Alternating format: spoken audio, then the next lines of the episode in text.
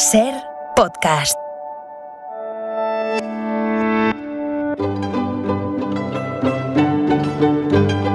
En la ventana acontece, que no es poco, un relato personal de la historia con Nieves con Costrina, cadena Ser.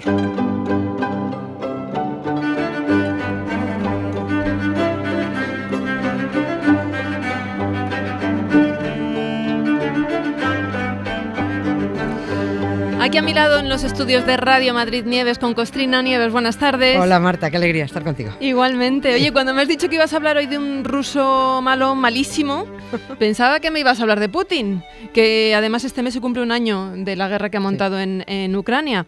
Pero eso será el 24 de febrero. Hoy nos vas a contar una historia que sucedió un 3 de febrero, pero de 1547. Ahí le has dado. Pero bueno, vas a ver que no vas desencaminada con lo de Putin, lo vamos a ver A ver. enseguida, sí, sí. Efectivamente, hoy toca una de rusos, de rusos malos. Por eso a ti te viene Putin Ya. y a mí me viene el que me ha venido, que es nuestro, protagonismo, nuestro protagonista. Es, eh, es un tipo que más que malo era terrible, y ya mucha gente sabrá de quién hablamos, ¿no? Fue el primer zar de Rusia, Ah, Iván el Terrible. ¿no? Sí, sí. Así que este acontecido va a dejar todo perdido de sangre, ya lo aviso. ¿no?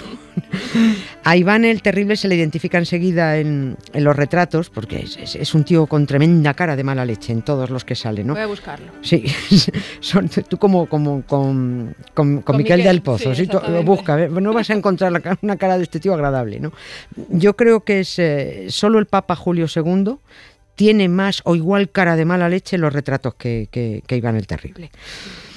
Y si traemos a Iván el Terrible es porque hace unos años, en 2016, hubo una serie de señales eh, que igual estaban indicando la que se estaba viniendo encima con Putin. Cosas sin importancia aparente, eh, a las que pocos prestaron atención. Yo no es que sea ni más lista, ni nada de nada, ni detecté nada, pero me pareció algo muy raro, rarísimo. Por eso me guardé la noticia, porque me chirrió mucho. Y hoy la saco.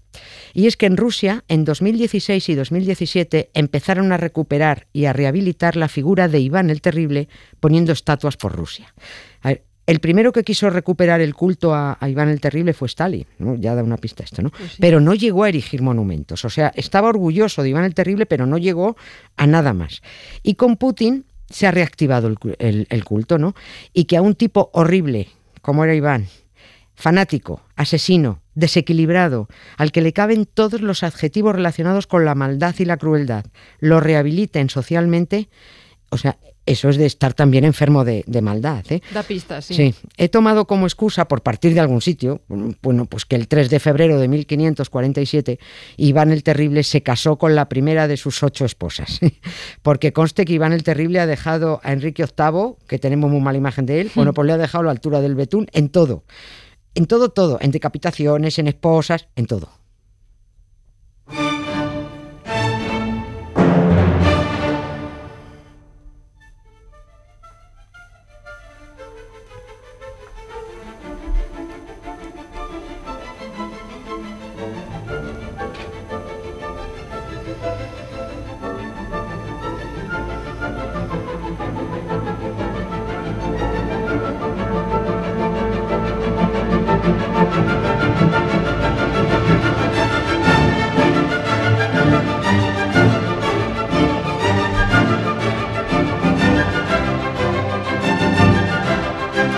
Estoy viendo aquí las fotos de Iván el Terrible. La verdad es que no hay una en la que no tenga esta cara de, de malo, esta Es mirada, ¿no? mal- Es malísimo, era malísimo, Sí, vamos, horrible, pero, horrible. pero ¿a qué te refieres con rehabilitar la, la figura de Iván el Terrible ahora en pleno siglo XXI? fíjate. Sería como poner una estatua a Hitler.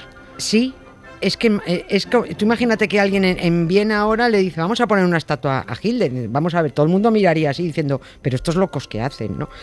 Pues yo por eso me guardé la noticia cuando vi lo de Iván el Terrible, ¿no? Porque me quedé, me quedé cuajada, ¿no? Yo creí que, que eso, eso solo lo hacía el alcalde de Madrid, ¿no? Recuperando en las calles nombres de barcos que asesinaron a miles de, civiles el españoles. Crucero Baleares, Sí, me acuerdo. Qué bonito vivir en la calle Crucero Baleares de Vallecas, ¿no? El que masacró a mujeres, niños y ancianos que huían por la carretera de Málaga hacia Almería, ¿no? Y mira, coincide, pero así no pasamos un año sin que lo recordemos. Hoy, 2 de febrero de 1900 1937, partió la desbandá y hoy mismo, hoy, ha partido desde Málaga una columna que por séptimo año consecutivo conmemora aquella, aquella huida Ah, y hace el mismo recorrido hasta llegar, que va a llegar el día 11 de, febrero a Almería. Van a llegar allí casi 700 personas. Por esa carretera de la costa. Van a seguir exactamente, por la misma, ¿no? Eh, parando en pueblos donde va a haber homenajes, recuerdos, de todo. En el 37 no se sabe cuántos quedaron en el camino, son 5.000, 10.000, bombardeados por los cruceros baleares y Canarias, ¿no? Y por, y por la aviación italiana, ¿no? Fascista. Bueno, pues lucir con orgullo en las calles el nombre de barcos que asesinaron a miles de españoles es lo mismo que ha hecho Putin en Rusia, ¿no? Recuperar al asesino Iván el Terrible. Martínez Martínez es el alcalde, a él le gusta lo de Almeida, pero en realidad se llama Martínez, ¿no? Pues Martínez ya tiene algo en común con, Putin. En 2016, el Ministerio de, de, Cultura ruso aprobó que se alzara el primer monumento en la historia del país a Iván el Terrible. Se hizo en la ciudad de Oriol. Esto fue en octubre de aquel año, de 2016. Fíjate que solo es casualidad que tres meses antes de, aquel octubre, José María Aznar volviera de su visita privada a Putin, está en todos los medios ¿Ah, recogido, sí? recuerda diciendo que le parecía un hombre, ¿qué le parece Putin? Me parece un hombre con un gran proyecto para su país, dijo bueno, Sí, pues sí, pues, pues, fíjate que ya entonces a Aznar le debió parecer muy bien que Putin ya hubiera invadido Crimea. Es verdad que fue en 2014. Eh, claro, es que invadió Crimea y, y eso era Ucrania ya, ¿no? Y lo mismo digo yo que conocía el proyecto, si le parecía que tenía un buen proyecto, pues lo mismo le parecía muy bien el proyecto de invadir el resto de Ucrania. ¿no? Un mes después eh, de haber puesto la, la estatua de Iván el Terrible, en Moscú se cambió el nombre de la avenida Lenin por autopista Iván el Terrible. A mí no me gustaría conducir por un sitio que se llama Iván el Terrible. Vamos a morir todos en esa autopista. Y en julio de 2017, el propio Putin inauguró en pleno centro de Moscú otro pedazo de estatua de Iván. Yo creo que a este hombre el gran proyecto se, le veía venir, lo que era, ¿no? Es que alguien que ha pasado a la historia, a la historia universal, con ese sobrenombre como el de terrible, pues no puede dejar muchas dudas de lo que hizo. Es que es así, además es, está todo el mundo de acuerdo, ¿eh? todos los historiadores, eh, con toda la documentación y con todas las pruebas en la mano. Hay, hay, tanto con este hombre que es que no se sabe ni, por dónde empezar, ¿no? La masacre de sus súbditos, el asesinato de, su hijo, ¿no? Por él mismo, sus siete, sus ocho esposas, he dicho siete, sus ocho esposas, su crueldad innata, sus enfermedades mentales. Es difícil organizarse con, con con el señor Iván. No hay la más mínima duda de lo que hizo y, lo que fue, ¿no? Salvo para Putin, que cuando inauguró la estatua de Moscú dijo: Lo más probable es que Iván el Terrible nunca haya matado a nadie, ni siquiera a su hijo. Este ah. tío lo lleva, le lleva al contrario ya a, toda la historia, ¿no? Tú lanzas una mentira y si el que está enfrente es un desinformado, bueno, pues ya le, ya, ya le has colado. Esto nos suena también aquí. Sí, sí, nos suena mucho, sí. lo, importante es que tú estés desinformado para que, para que te comas el bulo, ¿no? He decidido partir del 3 de febrero y de su boda, bueno, pues por partir de algún lado, hmm. ¿no? Pero en realidad habría que, habría que irse a su infancia, porque para entender personalidad tan cruel, tan psicópata, los historiadores han buscado explicaciones, ¿no? Porque dicen, no se puede ser tan malo. Claro. Con tres años fue coronado gran príncipe de Moscú porque cascó su padre, pero se quedó de regente su, su, madre, porque él solo era un moscovita mocoso, ¿no? Valga la, ¿cómo se llama esto? La redundancia, no, la, no la cacofonía, ah. moscovita ah. mocoso. bueno, pero era tal el follón político y la lucha de poder que, que había allí en, en, Moscú entre tártaros, en lituanos, la aristocracia rusa. Los aristócratas rusos eran los famosos boyardos. Eh, eran los nobles, eran tipos muy poderosos, muy malos también, se distinguían porque llevaban todas unas barbas espesas y muy largas y unas especies de abrigos todos así como bordados y con los puños en piel y tal, ¿no? Como este que lleva en las imágenes. Sí, exactamente, eso es. bueno, pues así iban los boyardos, no era la clase alta, ¿no? Bueno, que en aquel momento Moscú era un, un polvorín en aquel siglo XVI, ¿no? Los boyardos envenenaron a la madre de Iván cuando todavía no era tan terrible porque el chavalín solo tenía ocho años y envenenaron a la madre para, como él era príncipe de Moscú, para controlarlo y mangonearlo, ¿no?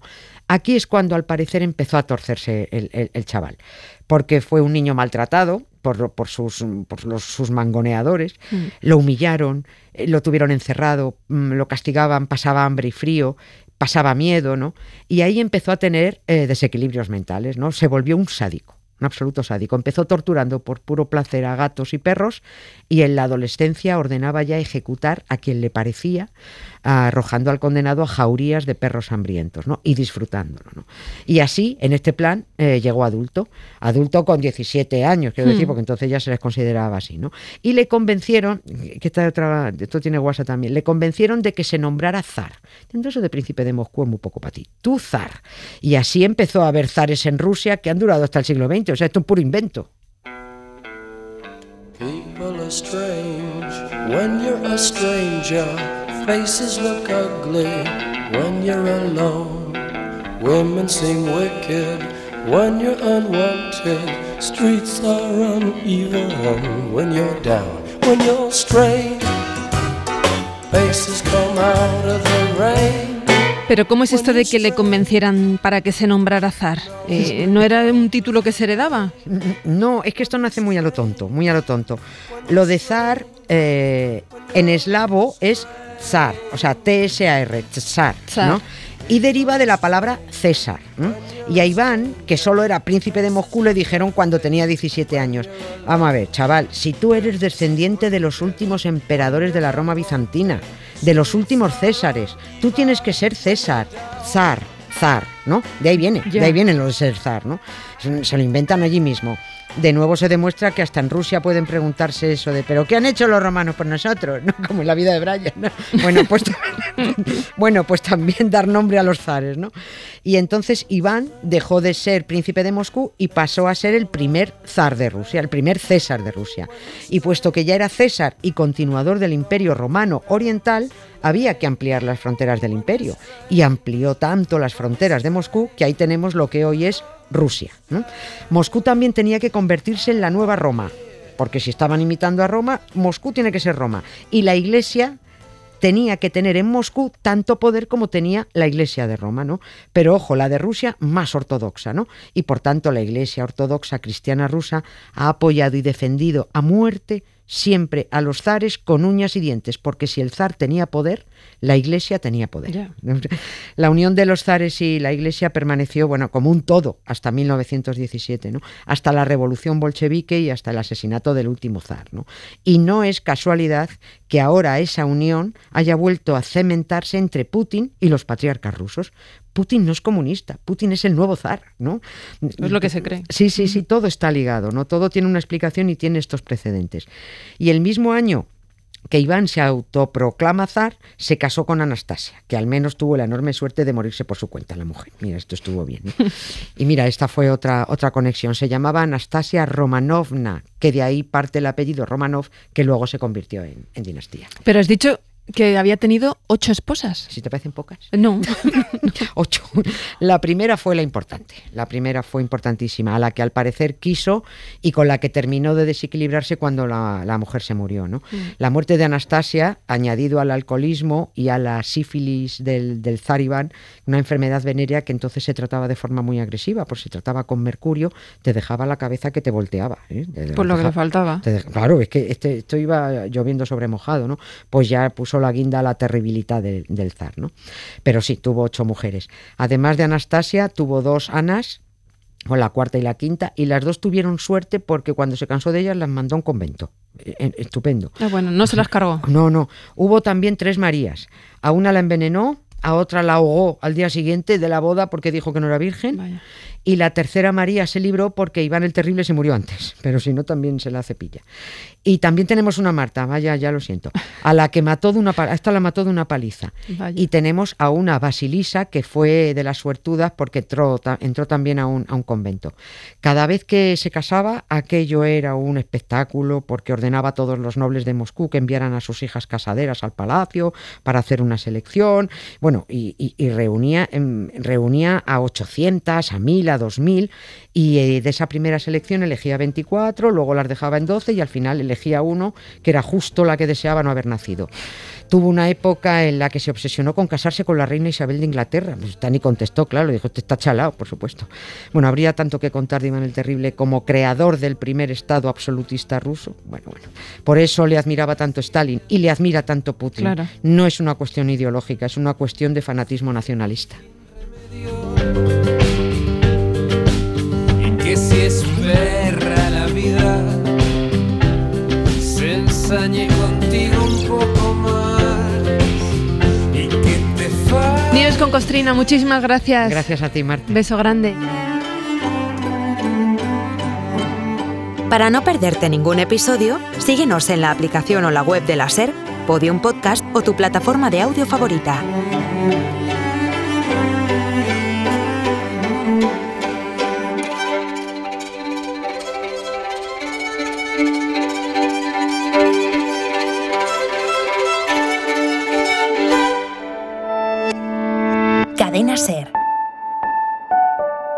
La radio.